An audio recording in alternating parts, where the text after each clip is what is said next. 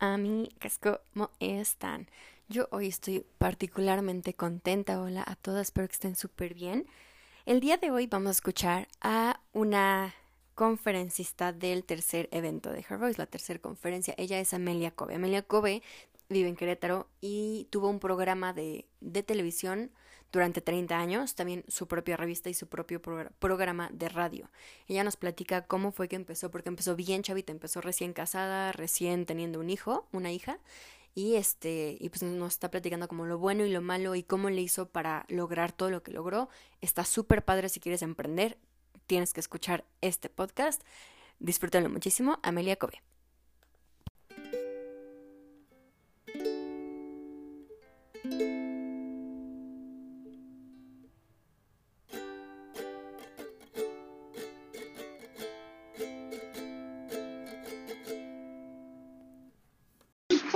Gracias a las que hacen posible esto y que me invitaron a hacer lo que más me gusta hacer en la vida, que es hablar igual que a la mayoría de las mujeres. Nada más que yo cuando era chiquita quería dos cosas en la vida.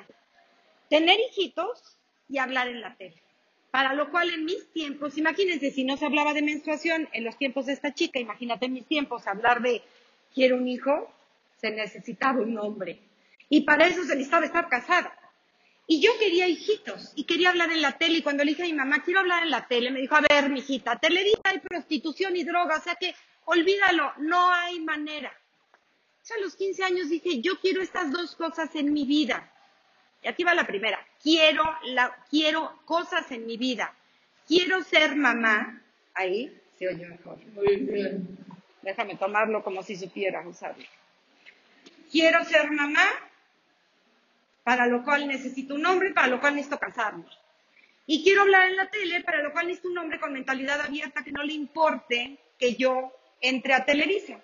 Entonces, bueno, a los 15 años encontré eh, un galán más o menos, dije, los chamaquitos van a salir más o menos guapetones con este hombre, porque hay que fijarse en la apropiación también, ¿no? Digo, no es por nada.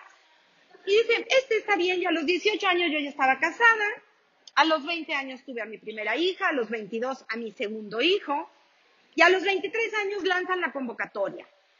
Televisa abre la escuela, lo que hoy es TEA, que en ese tiempo era Centro de Iniciadores de la Televisión Mexicana, entonces abría las puertas para que vayas a sacar una ficha y sacaras tu inscripción, y lo cual lo hice. Lo hice con unos 57 metros de, 1.57 de estatura, con un hijo de un año y una de tres, gordita, todavía con el golpe de leche, con la panza estriada. Y llego yo a Televisa, que dieron como 400 fichas o 4000, no me acuerdo cuántas eran. Y había una chica grandota de Aguascalientes que abría la voz y le salía un bozarrón maravilloso. Y había un chavo que bailaba como Michael Jackson y otro que tocaba quién sabe cuántos instrumentos. Y ahí estaba yo, chaparrita, gordita, estriada y con la leche y con mis hijitos en la casa y con la ficha. Cuando me toca pasar, los maestros preguntaron, ¿cuál es tu talento? Este, pues sabía que sacar emprendedurismo, que en mi tiempo se llamaba echarle huevos. Entonces, pues les dije, quiero hablar en la tele, pero lo dije con huevos, con mucha seguridad. Quiero hablar en la tele. Sí, volteó una como diciendo, a ver, mocosa, porque siempre he sido tragaños. No se me notan los 60, ¿verdad? Entonces, dije, quiero hablar en la tele, pero ¿cuál es tu talento? Me, escribo poesía. No, a ver, canta algo, no sé cantar. A ver, maestro, el pianista, acompáñela a alguna canción, serán las mañanitas, no me sé nada, no sé cantar, no quiero cantar, quiero hablar en la tele. Harían dos carreras en Televisa, para actuación o para canto no me gustaba actuar, aunque decían que lo hacían no tan mal. Y dije, bueno, pues para canto. Y en Televisa en ese tiempo, en esta escuela, hacíamos homenajes a los periodistas, a Jacobo Saludowski, a los grandes artistas cada mes. Y era para foguearnos nosotros como alumnos. Entonces, los actores actuaban, los cantores cantaban, los bailarines bailaban y yo era la maestra de ceremonias. Entonces, aprendí a hablar con un micrófono. Eso fue lo que saqué de Televisa. Después me fui a vivir a Querétaro, eso fue hace treinta y tantos años, y en Querétaro tengo el tercer hijo. Y otra vez, con la panza más estriada, con más kilos, 26 años, aparece la convocatoria. Primer noticiero en la televisión de Querétaro, se solicita personal que quiera venir a trabajar en el noticiero. Pues ahí voy yo, más gorda, como les digo, más estriada, con más hijitos, con más edad. Y bueno, hago el, examen, el casting que le llamamos nosotros, y me quedo en el noticiero. Esa es parte de mi historia que me pidió Jenny que les contara. Eh, una historia que se oye muy padre, porque ay, te quedaste aquí, te quedaste allá. Cuando yo pregunté al maestro de Televisa por qué me habían aceptado, él me dijo, porque sabías exactamente lo que querías hacer. Y la plática de hoy se llama, ¿me da por favor un kilo de felicidad? Ese es el nombre que no jaló porque la tecnología me rebasó hace como 30 años, entonces ni le. Pero así se llama. Entonces, la felicidad, como no he encontrado una tienda ni en tiendita de conveniencia, ni en los abarrotes, ni en Costco, ni en ninguna tienda encuentro, ni en Basada, ni en los ecologistas, ni en ningún lado encuentro la felicidad. No está ahí. Empecé a investigar cómo carambas puedo hacerle para ser feliz. Porque, ¿saben a qué venimos a este, a este mundo? ¿Alguien me puede decir a qué venimos a este mundo? A ser felices. A ser felices. Hay quien dice a servir porque sirviendo damos y nos sentimos felices. Ok, sí, pero el final es me quiero sentir feliz. El asunto es que cómo le hago para ser feliz, cómo le hago para sentirme plena, pleno y para sentir que realmente puedo disfrutar de más cosas. Y entonces aquí vienen de lo que se trata justamente esta plática. No se trata de que yo les diga, sean felices, sí pueden, mira, mexicano, tú puedes ser feliz porque tienes todo, porque mira, tienes ojos y puedes ver y pobre del ciego que no ve y tienes piernas. Estamos cansados de oír esas jaladas. La verdad es que hay mil libritos de la felicidad en diez lecciones que desde mi punto de vista no sirven mucho y traté de buscar cosas, de buscar ejemplos que les puedan servir. Si alguno de los que están presentes este día les sirve un ejemplo, puede servir para que sonrían un poquito, ya valió la pena mi día y ya valió la pena muchos estudios. Primero, tengo que saber qué quiero. ¿Por qué me siento satisfecha profesionalmente hablando? Porque yo llegué y dije, quiero hablar en la tele y desde niña yo veía a Janet Arceo, ¿conocen a Janet Arceo? No, no, había nacido. Bueno, no, claro que no, hace 60, bueno, no 50. Tampoco me voy a quemar. Janet se hablaba en la tele, Lolita hablaba, Lolita Ayala hablaba en la tele, y yo decía, yo quiero ser esa.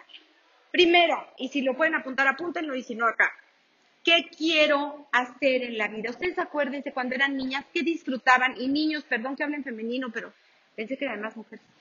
¿Qué quiero hacer en la vida? ¿Qué me gusta hacer? ¿Qué verdaderamente disfruto? Cuando era niña, ¿qué me encantaba hacer?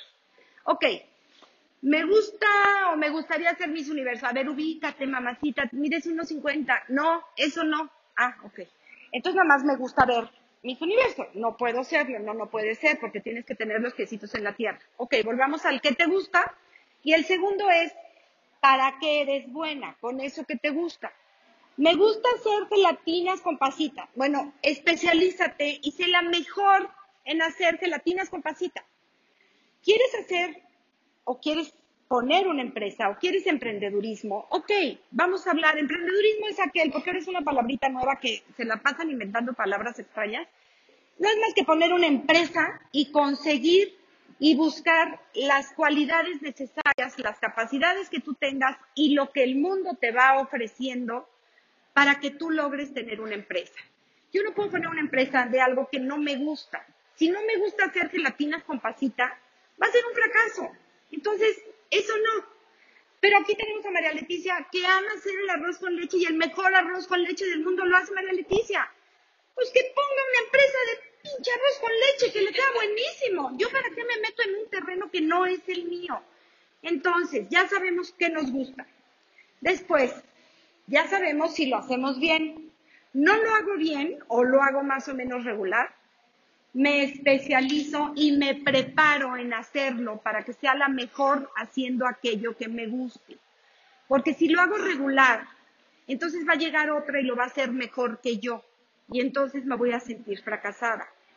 Tenemos que hacer las cosas una y otra vez y otra vez y otra vez hasta que el miedo nos tenga miedo, Ahí viene esta pinche loca con sus ideas de la gelatina con arroz o con pasita o el arroz con leche. Me va a dar miedo. El miedo me va a tener miedo a mí. Pero esto es con constancia. Yo no puedo especializarme en la gelatina y decir un día, no, no me salió. Al carajo, esto no lo hago, que lo haga otro. Entonces no me quejo porque no fui constante y ahí viene el otro punto. Me gusta, soy buena, me preparo y soy constante. Día a día hago algo para que me acerque a la meta. Día a día hago algo para acercarme a la meta sin frustrarme. Si no me sale, pues no me sale a la primera. Si el de la bombilla eléctrica se tardó, creo que cuatro mil intentos, ¿no? Tomás Alves, cuántas veces la hizo hasta que prendió el pinche foco. Bueno, no me va a salir a la primera, pero no me voy a traumar y no va a ser, ay, no sirvo para nada, porque esa es otra que nos encanta tirarnos al drama. Sin frustración y sin perfeccionamiento. Yo no sé quién caramba dijo que todo tenía que ser perfecto. No es cierto. No nos tiene que salir todo perfecto. Si nos equivocamos, no hay bronca. Vuelta en U, dos pasitos para atrás para tomar vuelo y le seguimos. Pero le seguimos. Si queremos ser felices, le seguimos. Y ahorita hablo del arroz con leche, pero así hablo de las relaciones con una persona, de nuestras relaciones sentimentales. Es que, como ya fracasé con uno y hasta con dos, todos los hombres son iguales. Hay pobres hombres hay peores, no han conocido a todos, no, no es cierto, ni todos los hombres son iguales, ni todas las mujeres son iguales, ni todas las relaciones van a ser igual de buenas o malas o fatales como las que tuve anteriormente, pero tengo que trabajarlo, tengo que echarle ganas a lo que estoy haciendo, porque si no, viene la frustración y entonces viene ese asunto de, ella sí, pero yo no, es que fulanito tiene suerte, pero yo no tengo suerte. Tengo que fijarme cuánto tiempo me queda y no veo, ¿me pueden decir? Me quedan nueve minutos. ¿Qué voy? Ok. Entonces sí, yo pensé que ya me tenía que callar. Bueno, entonces, hay que hacer una lista y ojalá que lo hagan de tarea, por lo menos de 10 cosas que me hacen felices. ¿Por qué? Porque si a mí me hace feliz, pongo mi caso personal, eh, que me den masaje, voy a buscar la manera que cada vez que pueda me den un masaje. Se oye pu, pu, ¿verdad? Bueno, así ya, lo tengo que pegar como así, ¿no? ¿Y qué piensas, niña? Estás muy chiquita. Bueno, entonces ya voy a estar la pero le voy a hacer la competencia. Entonces tengo que buscar por lo menos 10 cosas que me gusten mucho. ¿Por qué? Porque eso me da felicidad.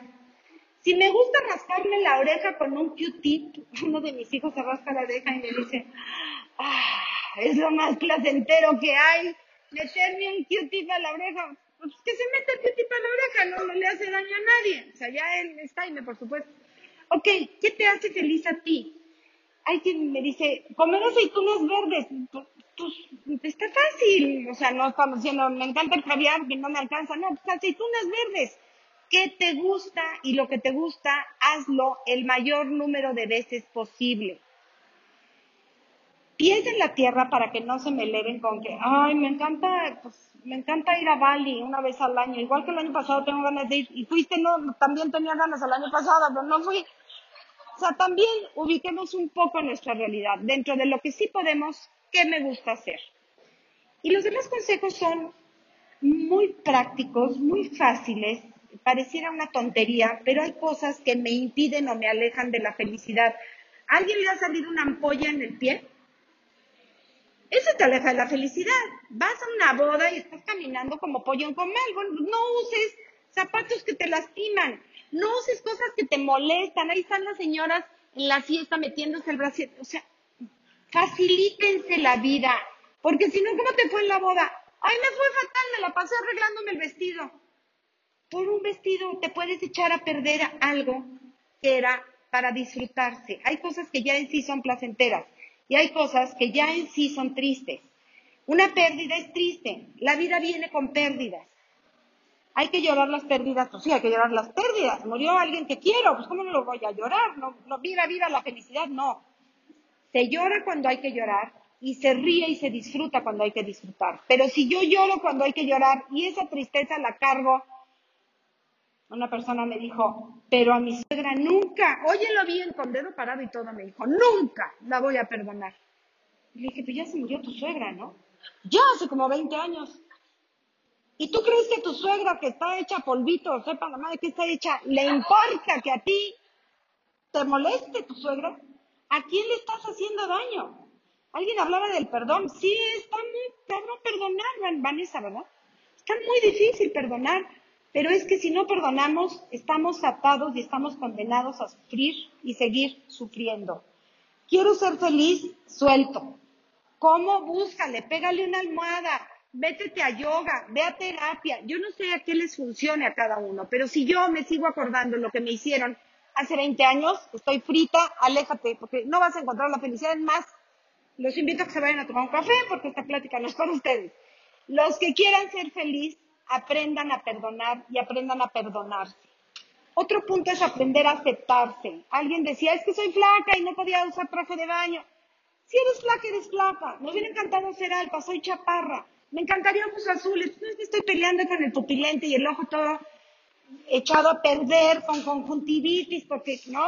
Soy lacia o soy china, pero ahí estoy quemándome el pelo con la plancha. ¿Por qué no un poquito, una dosis de aceptación? Soy como soy. Mi naturaleza es ser china, déjate tus chinos. Mi naturaleza es ser chaparra, pues bueno, soy gordibuena, le saco jugo. Algo me molesta y si lo puedo arreglar, bueno, pues entonces sí lo arreglo hasta donde me es posible. Hagan lo posible por ser felices, sonrían más. Si yo sonrío, me cambia algo. Si yo hago ejercicio, que a mí me caga el ejercicio, pero para eso dice, es un buen consejo. Si yo hago ejercicio, no nada más es que me alejo de la tristeza y de la depresión, esto dicen los terapeutas. El hacer ejercicio hace que mi cerebro genere, creo que se llaman endorfinas, eso, y hace que me sienta más feliz. Y de verdad, si están tristes de una depresión, de la tristeza que tengan, sálganse a caminar y les cambie el estado de ánimo. Otra cosa muy simple, muy babosa, si yo camino así, no me dan ganas, o sea, hasta flojera me da, ¿no? Hombre, hombres para, para atrás, saco el pecho, doy el paso, mi postura es diferente y no nada más dices, ay, qué padre camina fulanita, no, mi circulación cambia y llega más circulación al cerebro y me oxigeno más porque respiro mejor. Entonces son pequeños consejitos que desde mi punto de vista se me han hecho muy prácticos para que si hablamos de felicidad, de verdad que logren la felicidad. Y finalmente les quiero preguntar, ¿alguien cree en la suerte? ¿Alguien cree en la suerte? Sí. Los demás, los demás no creen en la suerte. Bueno, yo creo que hay una parte de suerte importante. Acaba de morir Alberto Cortés que decía qué suerte he tenido de nacer para estrechar la mano de un amigo. ¿Quién tiene un amigo aquí? Tenemos suerte, ¿no? qué suerte he tenido de nacer en este país con todo y lo que quieran y los baches y los gobiernos y qué bueno que mujeres no nacimos en regímenes talibanes donde nos ponen una mendiga burka y donde te matan a pedradas, te entierran hasta acá. Hoy, hoy en día, te entierran hasta acá y si el marido dice, me fui infiel volteó a ver al fulanito, eso basta para que empezando por el marido y los hijos, la entierran y a pedradas hasta que se muere. Duran hasta cuatro horas, ocho diez horas hasta que pura pedrada se mueren las mujeres.